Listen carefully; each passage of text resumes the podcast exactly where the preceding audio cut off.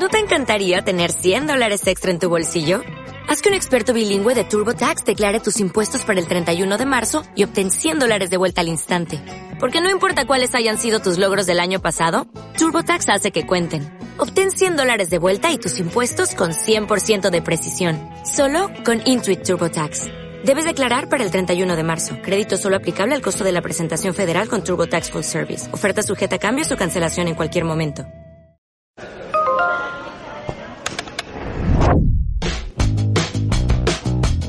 Neoconsecuencias. El sonido del marketing en un diálogo entre marcas y consumidores. Comenzamos. Hola, ¿qué tal? Muchas gracias por estar en Neoconsecuencias. Hoy vamos a hablar sobre muchas cosas interesantes. Tenemos a dos, bueno, más bien a un invitado y a un co-animador. Muchas veces lo han podido escuchar ustedes. ¿Qué tal, Mario? ¿Cómo estás? Buenas tardes.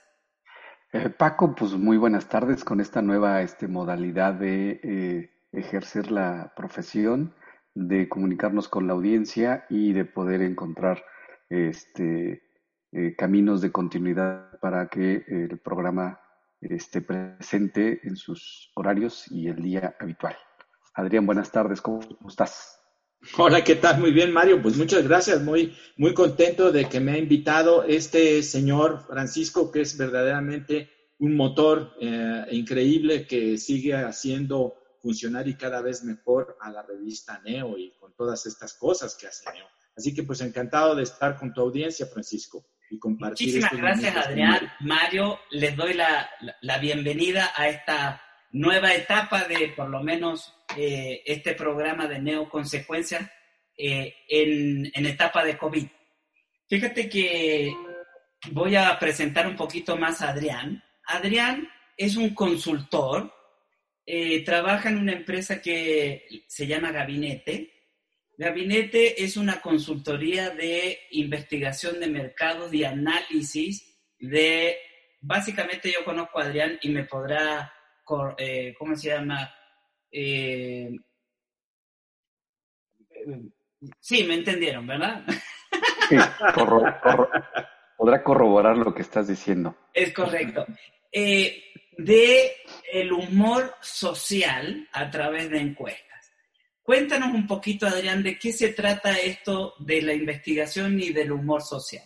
Con todo gusto, Francisco. Mira, no, no es esto nada realmente eh, novedoso en términos de que a los que hacemos investigación, un, poquito para tu audiencia y quienes no, no me conocen, ah, yo tengo aproximadamente 33 años en la industria de la investigación, fui vicepresidente de la Asociación Mexicana de Agencias de Investigación de Mercado, profesor de investigación de mercado en el ITAM y eh, he sido colaborador contigo en la revista mensualmente en una sección que se llama de humores y métricas. Y precisamente sobre el humor social, que es uno de estos ah, conceptos que nosotros hemos decidido a investigar, investigar cada vez más a fondo con metodologías cada vez más ah, precisas y más complejas, porque pensamos que dependiendo del humor social o ánimo social, como le dice, se le dice ah, también comúnmente, podemos establecer y entender por qué hay ciertos comportamientos de la sociedad mexicana comportamientos no solamente en términos de lo electoral, cómo se sienten con su gobierno, sino también comportamientos que tienen que ver con sus consumos, con sus preferencias, dependiendo de cómo se siente la sociedad en un cierto momento. Ah, la manera más sencilla de tratar de entender esto, explicarlo, vendría siendo ah, como se hace en los estudios cualitativos. En los estudios cualitativos, una de las preguntas típicas que se usan para entender cómo eh, piensa la gente está en México es que se le dice a las personas, eh, piense usted por favor, imagine usted por favor que México es una persona. En este momento México, el país, es una persona. Dígame cómo usted cree que se sienta México en este momento, de acuerdo a lo que usted sabe, a lo que usted percibe. ¿Cómo cree que ese México, si estuviera aquí presente en, la sala donde está llevándose a cabo la ah, sesión de grupo, el focus group, cómo sería ese México? Y hay muchas maneras de representar eso, a veces son con, gráficas, etcétera, pero esta es una pregunta muy sencilla. México ahorita, en este momento, en este punto en donde estamos en junio, empezando o terminando el primer semestre, México en este momento es una persona, si fuera una persona, ¿está contento México? ¿Está, está tranquilo por cómo están pasando las cosas? ¿Está preocupado? ¿O puede ser que esté realmente al punto de que está muy descontento, ¿sí? Entonces, imagínate, Paco, imagínate, Mario, que, tú, y les pido, o sea, piensen en contestar esto, así de sencillo. ¿Cómo creen ustedes que esté México en este momento con todo lo que ha pasado? Cuando este tipo de preguntas se hacen mediante un constructo, o sea, se, se hacen varias preguntas para poder determinar con un modelo matemático cómo está el ánimo de las personas, vamos a entender muchísimas de las cosas del por qué reaccionan las personas de tal o cual manera. Por ejemplo, en los estudios que yo, que yo he realizado de tiempo atrás con nuestro propio modelo ah, de ah, ánimo social, a finales de 2018 venía claramente uh, dándose que el modelo nos estaba diciendo que la sociedad mexicana se sentía básicamente descontenta, muy descontenta con lo que estaba pasando. ¿Y qué es lo que estaba pasando? A través de otras preguntas, pues sabíamos que la gente estaba fundamentalmente harta de la corrupción, ah, digamos, eh, tremenda que se percibía en un momento dado, estaba desencantada con el gobierno de Enrique Peña Nieto y querían un cambio. ¿Y quién les ofrecía el cambio? Que eh, podía ser el que pudiera arreglar todo eso, que el sentimiento social que nosotros estábamos midiendo ah, podía adueñarse de ello y de ese sentimiento social. Alguien, ese fue Andrés Manuel López Obrador. Indudablemente Andrés Manuel López Obrador se monta sobre una ola en donde el ánimo social era totalmente favorable para que él llegara. Y ese ánimo social había, había permeado en todos los niveles socioeconómicos, pero particularmente el descontento social era mucho y muy grande en la clase media. Y paradójicamente es ahora precisamente cuando volvemos a hacer este tipo de análisis, la clase media es la que vuelve a sentirse descontenta con todo lo que está pasando. Así que ah, en términos muy sencillos, el ánimo social y medir el ánimo social de manera sistemática nos permite ir entendiendo hacia dónde se va a ir moviendo la población en su sentimiento, en este caso eh, de la parte electoral, como qué podrá llegar a pasar y cómo estará el ánimo social en las elecciones de 2021. Eso va a ser muy interesante porque nos dará la oportunidad de ver si a, a Morena vuelve a ganar de la manera en que ganó o si Morena va a ir perdiendo. O sea, todos sus candidatos a gobernador no la van a tener fácil y sus candidatos a diputado tampoco. Entonces, concluyendo, el ánimo social es básicamente entender, es un termómetro que nos permite entender muchas otras más variables de lo que pasa con los mexicanos. Eh, eh, Adrián, a ver, para poder medir, eh, como nos acabas de comentar, para medir el humor hay que hacer varias preguntas. Tú acabas de presentarnos a nosotros, a Mario y a mí, un, digámoslo así, un estudio que se dice salud mental, ¿no? Sí. Que lo presentaste eh, hace poco. Aquí en la salud mental, dice durante un tiempo, eh, ¿cuáles crees que sean las dos principales preocupaciones que están en la mente de las personas a este momento? ¿Cuál fue el resultado de esa pregunta?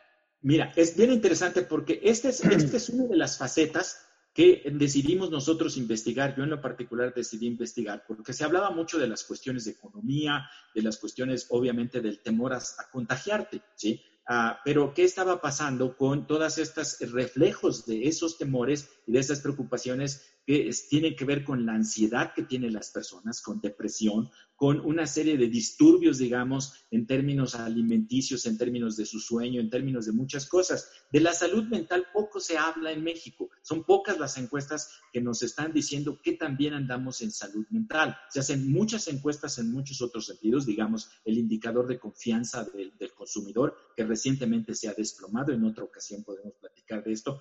Pero, ¿qué, qué nos sale y por qué hice yo esto? Aparte de las variables con las que yo utilizo para mi modelo de nivel socio, de, de, ah, perdón, de ánimo social, nos interesaba esta parte. Y mira, ¿qué es lo que sale en este, en este, en este uh, digamos, que documento que está en www.gabinete.mx? Cosas esperadas en principio. La primera preocupación para los mexicanos en este momento en una encuesta telefónica es el 41% es la economía, el dinero, el bolsillo, el bolsillo para poder seguir adelante. Y la segunda preocupación era el temor a contagiarse, ¿sí? Después de eso, hay variables que tienen que ver con el desempleo, o sea, ya no puedo salir a trabajar, que tiene que ver con la economía, conseguir los alimentos es otra de las grandes preocupaciones, y hasta el quinto lugar nos salen las afectaciones psicológicas por el encierro. No las traemos como mexicanos tan en la cabeza al principio, sí, pero ahí están. En la siguiente preocupación, la segunda preocupación, o sea, lo que sería la segunda mención, vuelve a salir la salud, el temor a contagiarse, la economía, el dinero, el desempleo, pero aparece ya más claramente las afectaciones psicológicas por el encierro. ¿Cómo va a terminar de afectar esto? Es algo muy interesante porque está generando las condiciones ahorita para el ánimo social de qué va a pasar con eso que llaman la nueva normalidad. Ahí Mario tiene una, consulta. sí, ahí antes de todo esto, este, Adrián, muchísimas gracias por esta este, eh, amplísima e ilustrativa introducción. Mencionaste que hicieron este, este mismo estudio para durante el periodo de Peña Nieto. Este fue al final, fue al principio o fue en el mismo periodo del que estamos pensando que se aplicó ahora para el gobierno que este que parece que está por desmoronarse. No lo sé. Es una es un pequeño brote de sarcasmo, pero este, eso como, como primera, este, digo, nada más para hacer alusión al, al nombre, porque antes decíamos que era el despeñadero, pues ahora estamos por desmoronarnos. Este, muy, muy, muy, muy creativo eso que acabas de decir, Mario. Mira, no, esto, este trabajo de lo, el, ¿Fue el mismo periodo? Perdóname.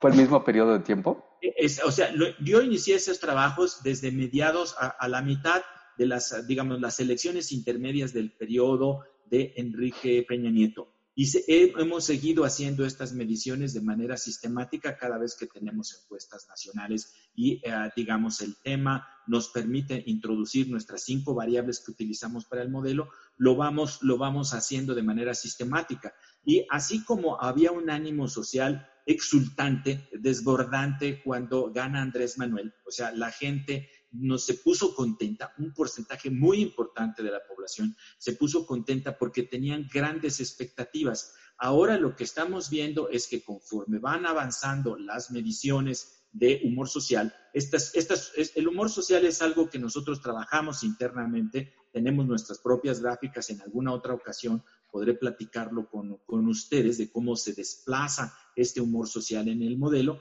lo que tenemos es de un franco pesimismo que tenía la gente, descontento y pesimismo, las cosas estaban muy mal, etcétera, etcétera, que empieza a, cambiar totalmente ese sentimiento social una vez que eh, Andrés Manuel llega a la presidencia. Pero así como hubo una velocidad muy grande para que subiera el ánimo social, estamos viendo en nuestras mediciones que ahora hay una velocidad, pero al contrario, empieza a predominar más el desánimo, el, desánimo que el ánimo social, ¿sí? Entonces, esto, esto es lo que está ocurriendo y por eso para nosotros el ánimo social constituye una muy buena base predictiva de cómo se sienten los mexicanos y una posible salida de lo que va a ocurrir en las siguientes elecciones, las elecciones intermedias. Si no hay nuevamente una especie de inyección en el ánimo social de los mexicanos, como puede ser los avisos ahora de que le están cobrando a los grandes consorcios, les están cobrando los impuestos que antes no pagaban. Si a final de cuentas ah, el presidente tiene ahí otros elementos de los que fueron los agravios para los mexicanos, como traer a la gente de Peña Nieto y presentarla ante la justicia, que es lo que en el imaginario colectivo quedaba muy grande. Y por eso Andrés Manuel fue pavimentado, le fue pavimentado el ascenso a la presidencia definitivamente por las propias cosas que desarrolló el, particularmente el gobierno anterior, aunque pareciera ser que el presidente tiene más puesto el ojo en el gobierno que él considera le ganó la elección a la mala, que es el de ah, Felipe Calderón. Ah, lo que termina por pavimentar las cosas en el ánimo social es lo que hace o lo que deja de hacer, o más bien tal vez la percepción que hay de inmensa corrupción y robo ah, que hubo durante el sexenio de Peña Nieto. Pero así es, el, el pulso del ánimo social, medir el ánimo social va cambiando conforme se siente la gente y la información y la comunicación, el sentimiento, pues las percepciones de las personas, lo que ellos se comunican, lo que hablan a través de redes sociales, lo que leen, lo que platican con sus amigos. Pero ahora, ¿cómo, vas a, cómo vamos a salir de ánimo social después del confinamiento? Todavía será algo que tendremos que medir en la siguiente, la siguiente encuesta que hagamos. Digo, sin duda que este personaje como candidato logró captar todas esas, este, todo ese desencanto de lo que se había prometido de un sexenio con un este, acuerdo o un pacto pacto nacional que después se fue diluyendo a lo largo de seis años y en el Inter hubo varios eh, acontecimientos que acabaron de apuntalar eso para un declive vertiginoso. Después tuvimos ahí una percepción muy clara de eh, cómo pudo captar todas estas, manifestaciones de humor social, sensibilidad, que era, estaban estrechamente vinculadas con la estabilidad y este, creo que ahora son dos de los puntos que nos has señalado que son las grandes preocupaciones periodo de cuarentena que nos está motivando a una, mm, bueno, nos forzó a una nueva dinámica y ahora estamos en una narrativa que vamos a volver a una nueva normalidad. Y ahí este, es donde mencionaba Paco el tema.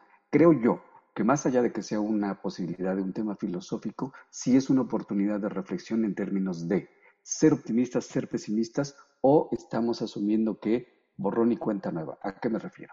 No estamos asumiendo. Mario, ¿qué crees? ya vamos a ver. Esta pregunta que acabas de hacer, ¿te parece que la contestemos volviendo del, del corte? Sí, con todo gusto. Con todo gusto. Regresamos. Neoconsecuencias. Regresamos. Neoconsecuencias. Continuamos.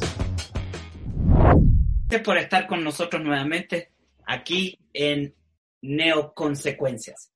Mario había hecho una pregunta en el bloque anterior que me gustaría que la, la replantearas o la volvieras a plantear, Mario, para que eh, estemos en el contexto. Sí, esta, esta nueva narrativa que estamos asumiendo este, no solo de manera local en México, sino de manera global en todos los sectores donde estamos hablando de una nueva normalidad. Esto nos implica o nos obliga a asumir que todo lo que teníamos antes del confinamiento, de la, del encierro por la contingencia sanitaria, era lo normal. Creo que no. Creo que si bien estamos ahora haciendo algo, es que estamos descubriendo nuevos indicadores para reconfigurar una nueva dinámica de interacción social en todos los sectores. Lo, que, estás diciendo, Mario, perdona, eh, lo que estás diciendo, Mario, significa, o lo que estoy entendiendo, lo que tú dices, es de que no existe una nueva normalidad, sino que existe otra cosa que no es una nueva normalidad, porque de acuerdo a lo que tú dices, eh, lo anterior era algo que estaba mal. ¿O estoy entendiendo bien o estoy entendiendo mal? en esta narrativa de nueva normalidad estaríamos asumiendo que todo lo anterior era normal. ¿Y lo que tenemos ahora entonces anormal o cómo? No, estamos reconfigurando nueva, una nueva dinámica de cómo vamos a, interactuar laboralmente, socialmente, con la familia, en, el, en temas de salud, en exigencias que tenemos que hacer a, nuestras autoridades en cualquier ámbito. Ya eh, sea que seas un empleado eh, del sector público, que seas un, un empleado del sector este, privado, estamos todos reconfigurando una nueva dinámica de interacción o de vida. No es necesariamente normalidad. ¿En qué momento podemos firmar un acta de que a partir de hoy es una nueva normalidad y lo anterior este, es la vieja normalidad? ¿Tú qué opinas, eh, Adrián? Mira, muy interesante lo que dice Mario. de hecho, yo hice una pregunta similar en la encuesta, pero sobre, sobre eso, este, la encuesta que, me has hecho el favor ahorita de mostrar ah, y que podrán, pueden ver en www.gabinete.mx o seguirme en, en, mis redes sociales. Ah, básicamente aquí, la parte más relevante, yo diría conceptualmente de esto es, ¿qué es lo normal en una sociedad? Es un concepto, es un concepto abstracto que una sociedad sea normal o no. Yo tengo tal edad como para decir que he visto grandes momentos sociales o de ánimo social en México.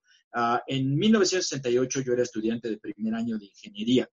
Ah, la normalidad que existía antes del movimiento de 68, y digo normalidad entre comillas, entre comillas, porque estas normalidades van siendo probablemente la suma de los quehaceres y de las cosas que vienen ocurriendo del día a día en las personas. Para algunas personas en, en una cierta parte de la sociedad, lo que viene ocurriendo es malo, para otras lo que viene ocurriendo es bueno. Esta, estas referencias que hace el presidente de manera, presidente Andrés Manuel López Obrador, de manera tal que no son ocurrencias, sino que tienen, tiene el tino de plantear y de poner en la agenda ciertos conceptos que de repente con esos conceptos mucha población se queda pensándolos, etcétera, etcétera, aun cuando sean tal vez falaces, ¿sí? Domé la pandemia, ya hice esto y esto otro más, preparémonos para entrar a la nueva normalidad, el López Portillo diciendo vamos a administrar la abundancia, etcétera, etcétera. ¿sí? Son eh, elementos de comunicación que utilizan las personas en el puesto máximo que puede haber en un país, que es la presidencia. Entonces, ¿qué es, lo, qué es la normalidad? La normalidad vendría siendo una suma de los pareceres y de los sentires de las personas según lo que están viviendo en ese momento. ¿sí? Por eso medir el ánimo social no es una cosa tan sencilla como una pregunta así de cómo siente usted su ánimo, sino es mucho más complejo porque son muchas las variables que afectan a una sociedad y en particular dependiendo de sus clases socioeconómicas, de sus niveles de educación, de muchas Totalmente de acuerdo. ¿Perdón? Sí, totalmente de acuerdo. Y este, digo, y parte de lo que este, lo que yo me apoyaba es porque los resultados que te muestran este estudio es ¿tendremos entonces una nueva normalidad con todos estos indicadores de preocupación?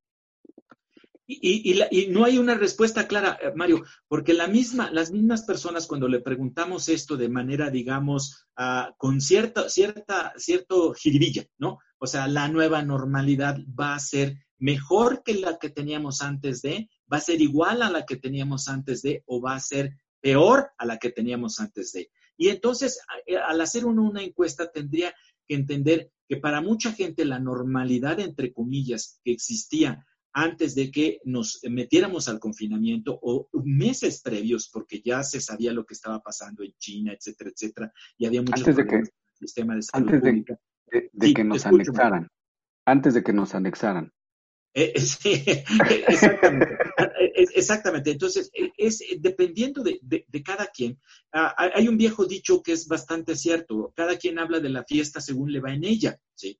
Y en este, en este sentido, este, esta suma de las percepciones de la normalidad, de acuerdo a nuestro modelo, es que antes de entrar a la pandemia, una parte muy importante de la población consideraba que las cosas no estaban bien. De hecho, una de las variables más eh, fáciles de, usar en casi todas las encuestas es cómo va el país. El país va progresando, el país va hacia adelante, el país está eh, estancado o el país está retrocediendo. la mayor parte de las mediciones en las encuestas señalan que antes de, antes de que ocurriera esto del confinamiento, existía básicamente la sensación de que este país estaba estancado literalmente, ni para atrás ni para adelante. Ahora, la cuestión que puede parecer paradójica que le sirve al presidente es que en la forma en cómo han manejado comunicacionalmente la asunto de la pandemia y el testar todos y el decir ya vamos para adelante, etcétera, etcétera, juega evidentemente con uno de los sentimientos más poderosos que tienen las personas, que es el de la esperanza, el de que adelante habrá mejor, ¿sí? Entonces, en ese sentido, ¿Cómo vamos a reaccionar a toda la sociedad cuando realmente se regrese, no a la normalidad, sino se regrese al conjunto de acciones y quehaceres que todos los días nos ocupan y nos preocupan?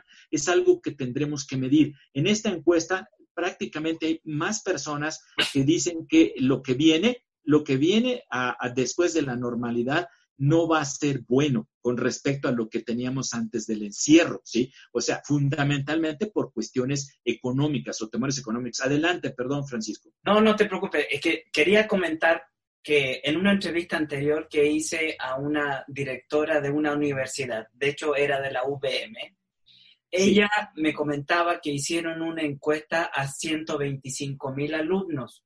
Chécate el número, 125 mil alumnos.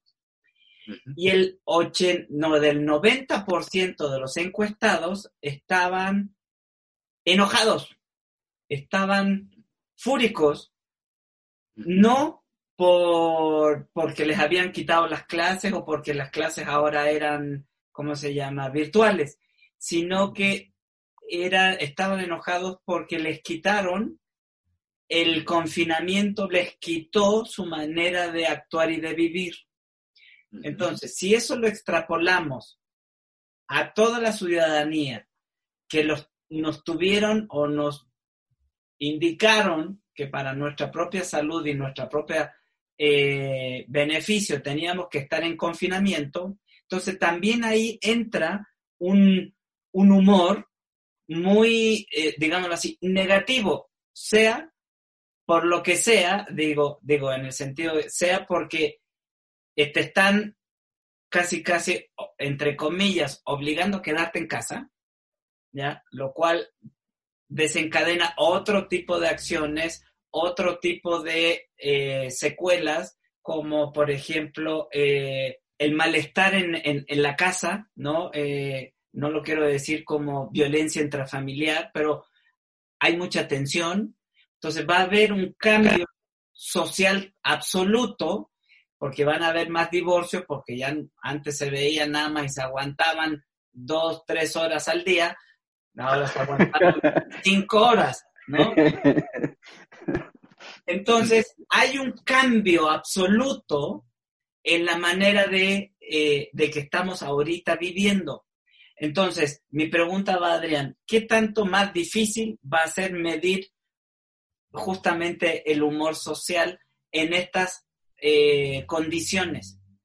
Pues mira, básicamente lo que vamos a ver, o sea, ahora que, lo, ahora que nos hagamos las nuevas mediciones, una vez que ya, digamos, el semáforo haya pasado a naranja y ya tengamos una parte de la población que ya está haciendo esto, porque no, no olvidemos que este confinamiento ocurre fundamentalmente y es respetado fundamentalmente por personas que tienen la capacidad o el soporte económico para haberlo aguantado pero también tenemos que entender que hay muchísimas otras personas que no lo pudieron aguantar, que tuvieron que salir a seguir haciendo su vida, ¿sí? O sea, seguir haciendo, independientemente, obviamente, de las personas del sector salud.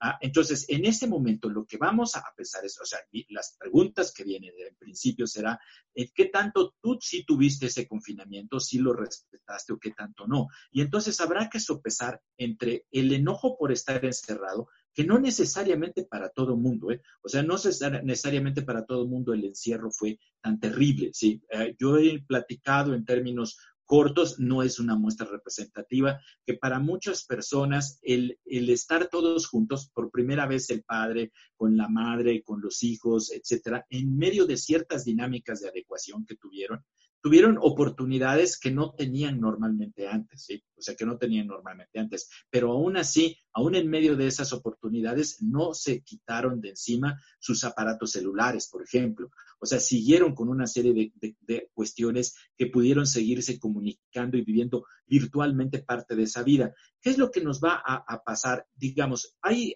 evidencia eh, empírica de que en las preguntas, por ejemplo, del índice de confianza del consumidor, a, las personas tú les preguntas, ¿cómo siente que está su economía ahorita con respecto a cómo estaba hace 12 meses? Sí, te escucho.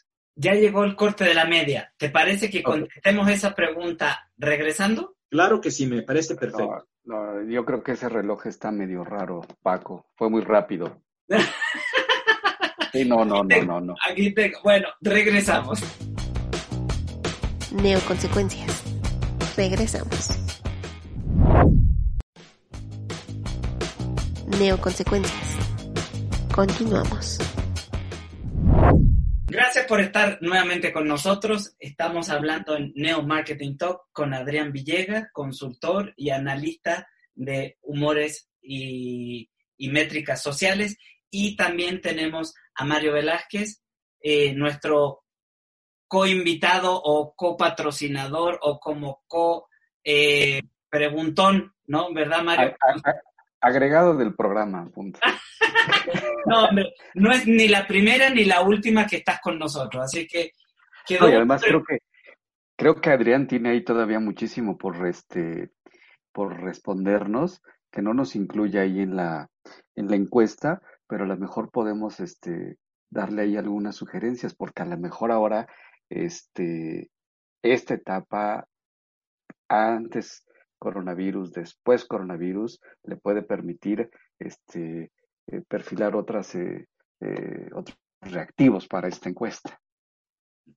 Pero teníamos una pregunta pendiente, eh, Adrián. Ah, bueno, mira, básicamente te decía, o sea, ¿cuáles son estas cuestiones del comportamiento? Es muy de la naturaleza del ser humano. Em, el futuro siempre lo piensas, que va a ser mejor que lo que tienes en este momento generalmente, ¿sí? Generalmente. No estás esperando que las cosas sean mucho peores. Si ya llegas a ese punto en donde estás esperando que las cosas van a ser mucho peores, es porque te encuentras en una situación en donde tienes elementos ah, concretos y elementos emocionales que te dicen las cosas realmente van a ir, van a ir muy mal. Y te decía, por ejemplo, en, esta estupenda métrica que se llama el índice de confianza o el indicador de confianza del consumidor, que lleva muchísimo tiempo generalmente cuando se le preguntan a las personas, ¿cómo siente usted que va a ser la economía, cómo siente usted que la economía del país en este momento con respecto a hace 12 meses? Y normalmente la gente tiende a decir que está peor de lo que hacía 12 meses, una parte muy importante de la población. Y le preguntas a las personas, ¿y cómo cree que vaya a estar la situación económica del país dentro de 12 meses y tienden a decirte que va a ser igual o que va a ser un poquito peor. Pero cuando les hablas a ellos en primera persona, ¿cómo está la economía de usted y de su familia en este momento respecto a hace 12 meses? Una buena parte te dice sinceramente, pues estoy igual o estoy peor. ¿Y cómo cree a esos mismos, cómo cree usted que va a estar su situación económica de su familia dentro de 12 meses? Dicen que mejor. O sea, siempre hay esta semilla interna de no esperar lo peor, salvo que estés ya en una situación emocional, física, económica, en donde no estás viendo para dónde. ¿sí? Y esta, esta es una situación en donde que yo creo ahora vamos a tener que ver cómo va a ocurrir hacia adelante. ¿sí? expectativas de que está muy requete bien ya salir. Lo vemos en el momento en que se, se eh, terminaron más o menos los confinamientos en Europa. La gente salió a hacer aquí, salió a hacer muchas cosas de los que les gustan. La sociedad europea es una sociedad con una clase media muchísimo más poderosa y los vemos aprovechando el verano que es tan codiciado para los europeos, lo sabes bien, de salir y tomar el sol, etcétera, etcétera, de volver a hacer sus cosas. Aquí en México apenas y el lunes de esta semana en la Ciudad de México empezó a, a digamos, a pesar del semáforo rojo, ¿qué es lo que vimos? En que las personas salieron a sentir ese aire contaminado, no contaminado, lo que tú quieras, pero querían salir. El, estar en el encierro, lo contrario del encierro es la libertad, ¿sí? Y entonces en ese sentido lo que quieren es volver de alguna manera, digamos que ilusamente, a la normalidad de lo de antes, sin saber probablemente que no va a ser posible en el corto plazo regresar a esas cuestiones, al abrazo, a, la cerveza cruzada de brazo con todo mundo, etcétera, etcétera. Sí, tendremos que tener más cuidados. Pero en general, ¿cómo va a influir esto en el gran ánimo social? Habrá que desmenuzarlo. Queremos o tenemos la deseo de estar libres nuevamente, de poder salir y hacer varias cosas. Pero ¿cuáles van a ser las condiciones cuando regresemos? Y muchos no van a poder regresar al trabajo porque ya cerró, porque los negocios están cerrados, porque todo eso va a afectar forzosamente a las personas. ¿Y qué va a pasar con todos aquellos que lamentablemente tuvieron a un enfermo de COVID o perdieron algún pariente en, esto, o sea, que son parte de la, del recuento de, de fallecidos, ¿sí? Claro está que va a haber un periodo de duelo y ese periodo de duelo va a empezar primero por, los, por el enojo, el enojo de gracias o debido a esto que ocurrió, mi padre, mi abuelo, mi abuela, lo que sea, murió. Eso va a, a, reflejarse en algo o en un proceso normal que la población tendrá que decir, después de este duelo, de todo lo que ha pasado, ¿cómo me recompongo? ¿Cómo puedo llegar a la aceptación de lo que está ocurriendo y a la adaptación de lo que viene? Todo eso es algo que tendremos que... Dime. Adrián, oye, ¿ese va a ser un indicador, las familias que tuvieron un deceso frente a las que no lo ah, tuvieron? Tendremos, tendremos que, ver porque yo estaría esperando que haya diferencias significativas en el pensamiento de cómo va esto hacia adelante, dependiendo de las personas que tuvieron realmente a una persona que les haya constado, que les haya constado, no es cuestión de medios, sino que les haya constado de que hay alguien que falleció, ¿sí? O que padeció la, enfermedad. De hecho, en mis encuestas pequeñas, la pequeña encuesta de Twitter que tengo normalmente todas las semanas, he venido midiendo esto. ¿sí? Eh, ha crecido la población, la cantidad de personas en mi mundo de Twitter que me contestan que sí conocen a alguien, le consta pues a alguien de que fallecieron a resulta de esto. ¿Cómo va a salir esa gente, la que sí sintió eh, en, digamos, si no en carne propia, muy cercano estos fallecimientos, no sabemos en qué condiciones van a salir. Si a eso le sumas otras cosas que yo he venido midiendo de las personas que perdieron el ingreso, cómo van a salir, ¿sí? Entonces, eh, hay, hay, una serie de factores que tenemos que ver que van a ser discriminantes en cómo eh, veremos este futuro de lo que se llama la, yo no diría la nueva normalidad, sino una, una etapa distinta a la normalidad que, que veníamos viviendo. En esa encuesta que haces ahí, eh, ¿hay alguna pregunta asociada que tenga que ver con los niveles socioeconómicos y también con aquellas personas que tienen por creer que o, no creen que existe este tema de salud que se llama COVID-19, sino hasta que se enteran de alguien cercano o terriblemente un familiar?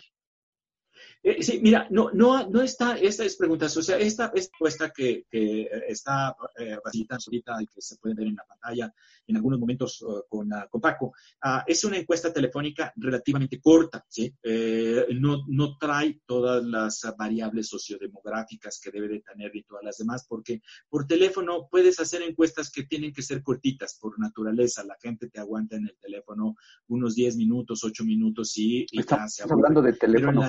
Estamos hablando de teléfono, estamos hablando de teléfono fijo. De teléfono fijo, así es, exactamente. Esa es otra. Es otro de los elementos que hace que la, mi encuesta sea representativa solamente de viviendas o de familias que tienen línea fija. Sabemos que hay muchas, muchas familias que ya no tienen línea fija porque la han sustituido por celulares. Esa sería ya otra, otra métrica, pero la métrica, digamos, más grande que se puede hacer es cuando podamos volver a salir, a hacer encuestas en vivienda y entonces tengamos reflejado absolutamente todas estas características. Y podamos ver también qué tanto tuvieron mayor o menor exposición a sus redes sociales, a todas las cosas que, tú sabes como comunicador también pueden estar afectando esto. Por eso es, es, muy complejo esto. O sea, cada uno de nosotros como ser humano tiene 360 grados donde puede abrevar de diferentes cosas y algunas de esas cosas a las cuales tú estás abrevando información pueden ser, tú puedes darle cierta credibilidad o puedes no dar de credibilidad.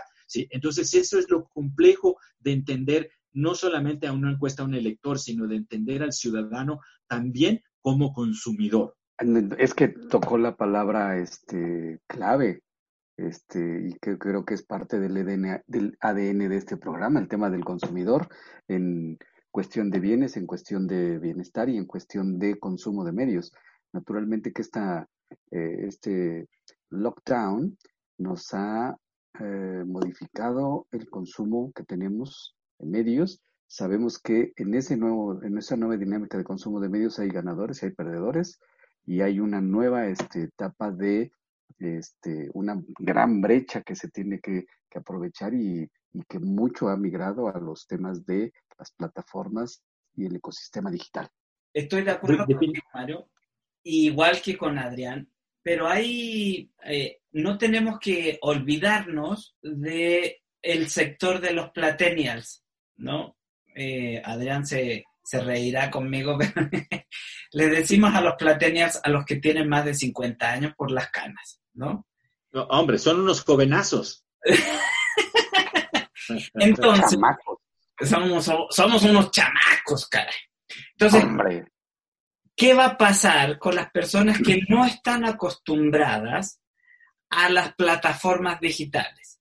Si lo vemos como consumidor, estamos hablando de un 75% de la población que no, no está acostumbrada a estas plataformas, ¿ok?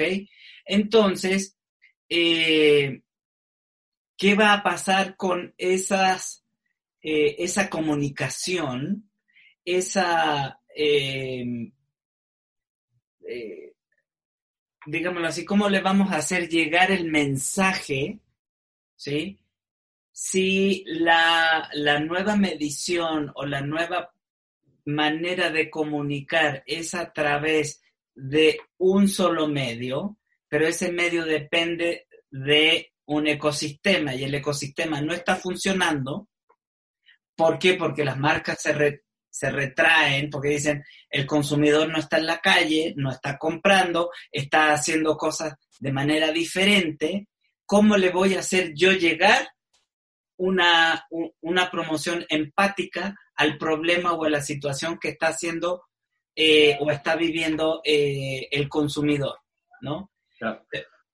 Eso, eso me lo contestas regresando. ok, perfecto. no, no, no, Ese, ese reloj árbitro. Neoconsecuencias. Regresamos. Neoconsecuencias. Continuamos. Ya estamos de regreso y gracias por estar con nosotros, Adrián Villegas y Mario Velázquez. Estábamos platicando de, eh, de esa nueva manera de poder comunicar las cosas.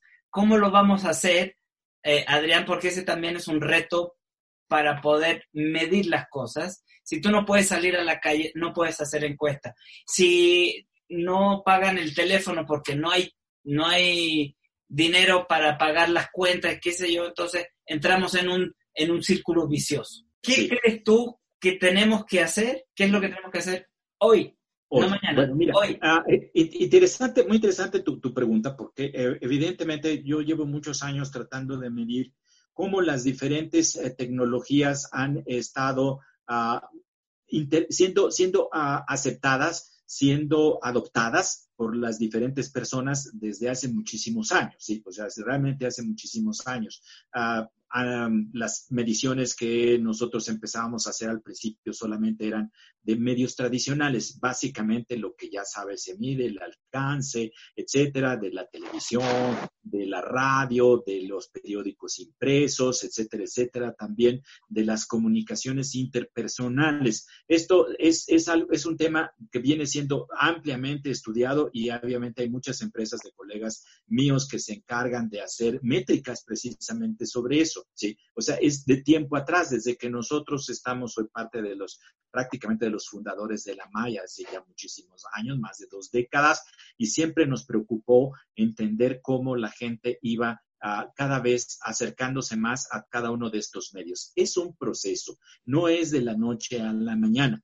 Te recordarás la aparición de los primeros teléfonos celulares, la adopción de los teléfonos celulares, después estas maravillosas máquinas que hay eh, ahora, que son pequeñas computadoras que, que los traemos todos como si fuera la quinta extremidad. Tenemos dos brazos, tenemos dos piernas, pero la quinta extremidad, yo de manera metafórica lo llamo, a que tenemos siempre el teléfono celular lado, desde teléfonos celulares muy sencillos hasta teléfonos celulares de los llamados inteligentes. ¿Qué es lo que ha pasado? El ser humano sigue siendo básicamente el ser humano. Tiene, eh, esto es parte de, las cuestiones que platico en las clases en el ITAM, en, investigación de mercados que doy.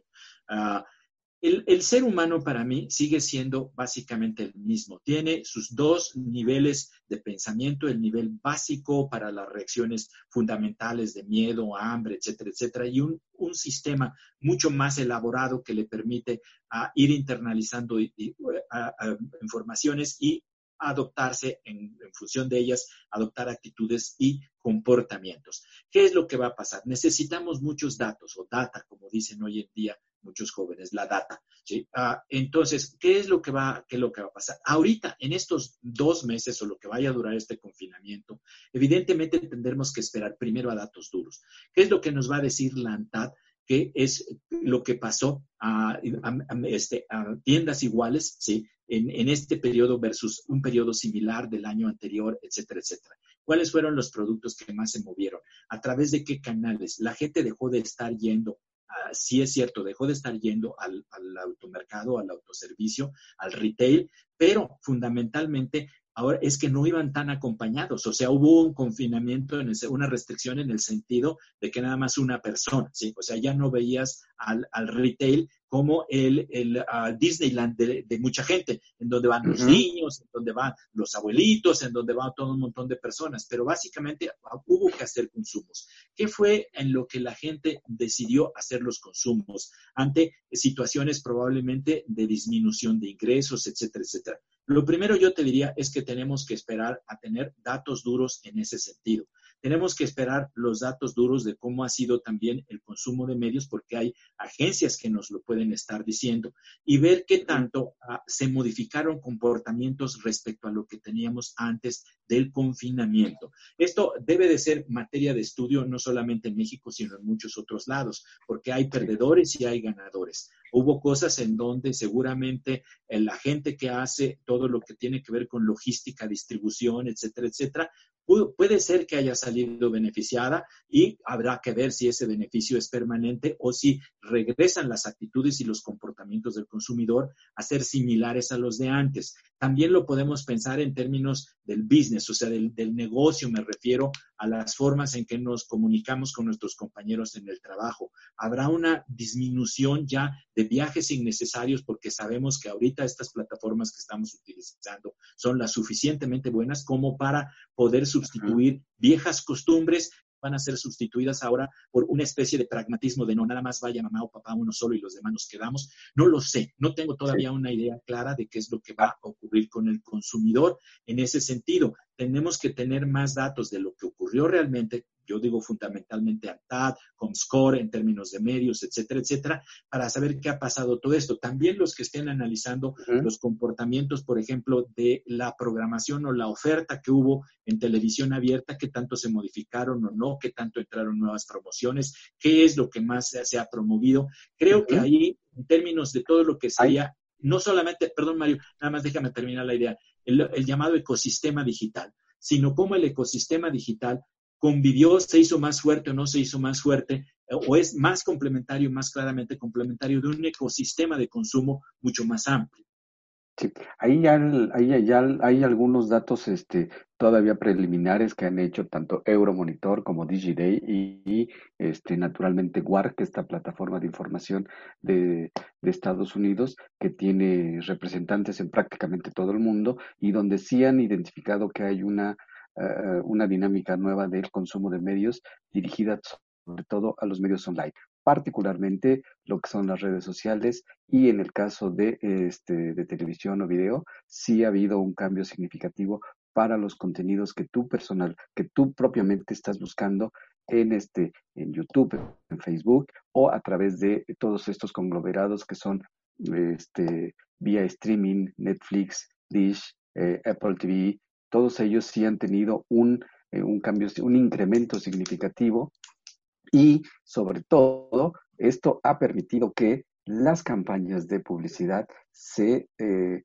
eh, repiensen nuevamente. Y ha habido ya también un estudio que publicó WAR que aquellas, aquellas empresas que siguieron haciendo promoción, que siguieron con sus campañas, si no de la manera como las estaban llevando a cabo, pero sí con unos con mensaje empático, que fue lo que nos había mencionado Paco, tuvieron mejores respuestas y por ende una mejor interacción en ese en Consumer Journey. Y nuevamente aquí el tema de la data que tú habías eh, mencionado ahorita. El tema de la data también se torna muy importante en esta época de COVID porque la gente está incursionando en este tipo de formatos como el que estamos ahora teniendo para llevar a cabo este programa y está dejando muchísimos datos. El comercio electrónico, las plataformas electrónicas, naturalmente están recabando muchísimos datos y ahí es donde están las fortalezas para que la industria de el retail, para que la industria de este, la publicidad tenga muchos canales más en los que pueda identificar este, oportunidades. Naturalmente que hay que hacer muchísimas cosas. Este mismo estudio del consumo de medios que publicó WARC mencionó aquellas empresas que continuaron este, invirtiendo en sus campañas, aunque hayan reducido, tienen tres veces mayor posibilidad de crecimiento y en un corto, en un, en un periodo de tiempo más corto que aquellas que decidieron hacerlo este, o decidieron hacer un corte, sino hasta un nuevo, este, una nueva etapa. Esto nuevamente nos, nos permite hacer una reconfiguración de todo este círculo virtuoso de los negocios. Ya no podías ir al súper. Mira, es, cierto, este, eh, lo que dices es muy cierto. O sea, uno escucha a mis colegas, por ejemplo, mi colega realmente Claudio Flores en Lexia y en la MAI. la campaña de AMAI de que estos son los momentos en donde hay que usar más la data, hay que usar más los datos, hay que usar la investigación y también que aquellos que se silenciaron durante este periodo van a ser, va a ser mucho más complicado que ah, eh, ellos recuperen en el corto plazo la presencia de mercado, o sea, el brand awareness que tenían, el, estar persuadiendo a sus consumidores, etcétera, etcétera.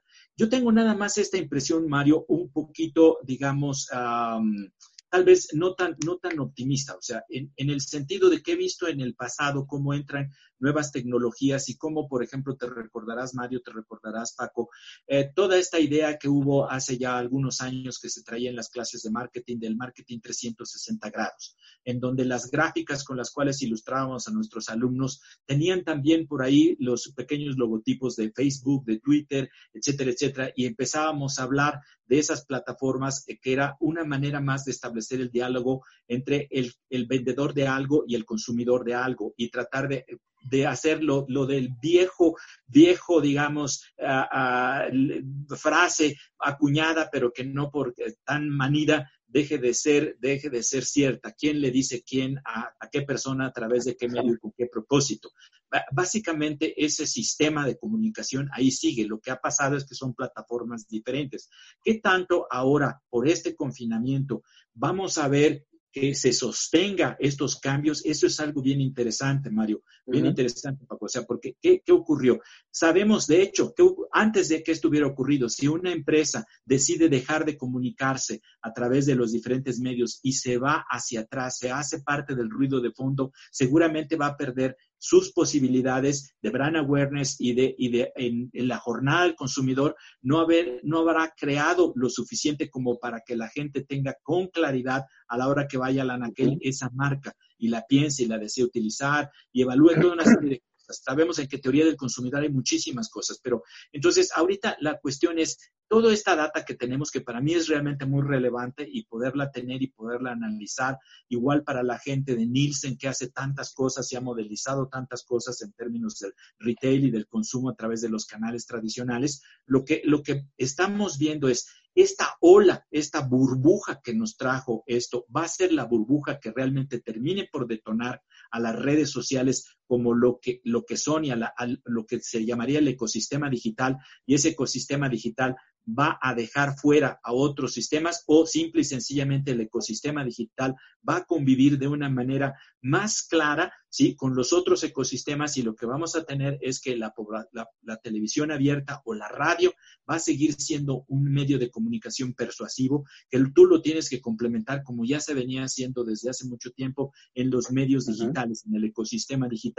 Entonces, para mí, simple y sencillamente, lo que, lo que está ocurriendo ahorita, tenemos que ver en qué tanto esta burbuja se desinfla o no se desinfla, o simple y sencillamente adquiere su verdadero nivel, digamos, en el concierto de todos los ríos, voy a ponerme esta metáfora del río de los tradicionales, medios tradicionales, etcétera, todos convergen en un nuevo océano y ese nuevo océano sigue siendo la mente de los consumidores, pero que ahora están abiertos a más cosas, a más canales. Oigan, eh, ya nos vas a contar otra vez. Sí, ya se acabó el tiempo del programa, la verdad. Oye, eh, este. nos quedan muchas preguntas por hacer, Mario y Adrián. Creo que... No, y temas, el tema de la data, el tema de la publicidad. Entonces, eh, comprometemos a Mario, a Mario y a Adrián para que podamos seguir haciendo este tipo de, de, de programas. ¿Tú estarías dispuesto a volver a, estar con nosotros, Adrián? Ah, sí, claro, encantado. O sea, ah, básicamente, eh, de repente, como que ah, yo estoy como ubicado más de repente en el, en el, territorio de lo, de lo social y de lo político social, más de lo electoral, ¿no? Como investigador. Pero en realidad todo este tiempo que yo llevo, a mí me interesa muchísimo ambas cosas. Cuando doy las clases, las doy las clases tanto de cuestiones de, digamos, que tiene que ver con el marketing, marketing, marketing, por así decirlo, para marketineros uh, y para la gente que le interesa la parte de la política, la parte social. A final de cuentas, hay un marketing electoral, hay un marketing para, para promocionar las políticas públicas, hay un marketing para vender las cosas, hay un hay marketing, o sea, el marketing es para todo, estamos en medio del marketing y, uh, y a mí lo que me importa muchísimo es entender la mente del ciudadano, la mente de la persona en sus diferentes facetas, ¿sí? O sea, así como hay el neuromarketing, otra cosa de neuromarketing, para mí es simplemente analizarlos. Una cosa es cómo pensamos como consumidores, como electores, como uh, gente que uh, de repente quiere uh, enterarse de algo, o, no sé, de sus, de sus propias diversiones muy particulares y de sus vicios y virtudes privados o lo que sea. Todos somos, somos muy complejos realmente y a mí lo que me importa es entender esa complejidad, tratar de entenderla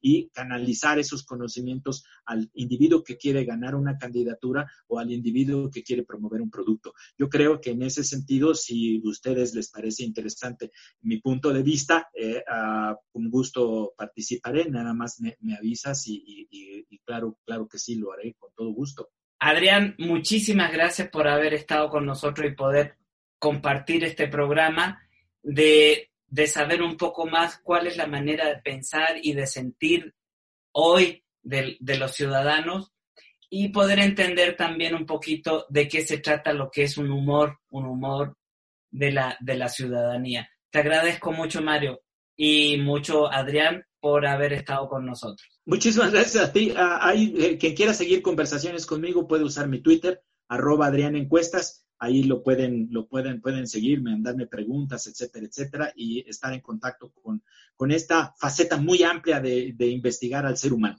Te lo agradezco. Hasta pronto. Muchísimas gracias, Paco. Muchísimas gracias, Adrián.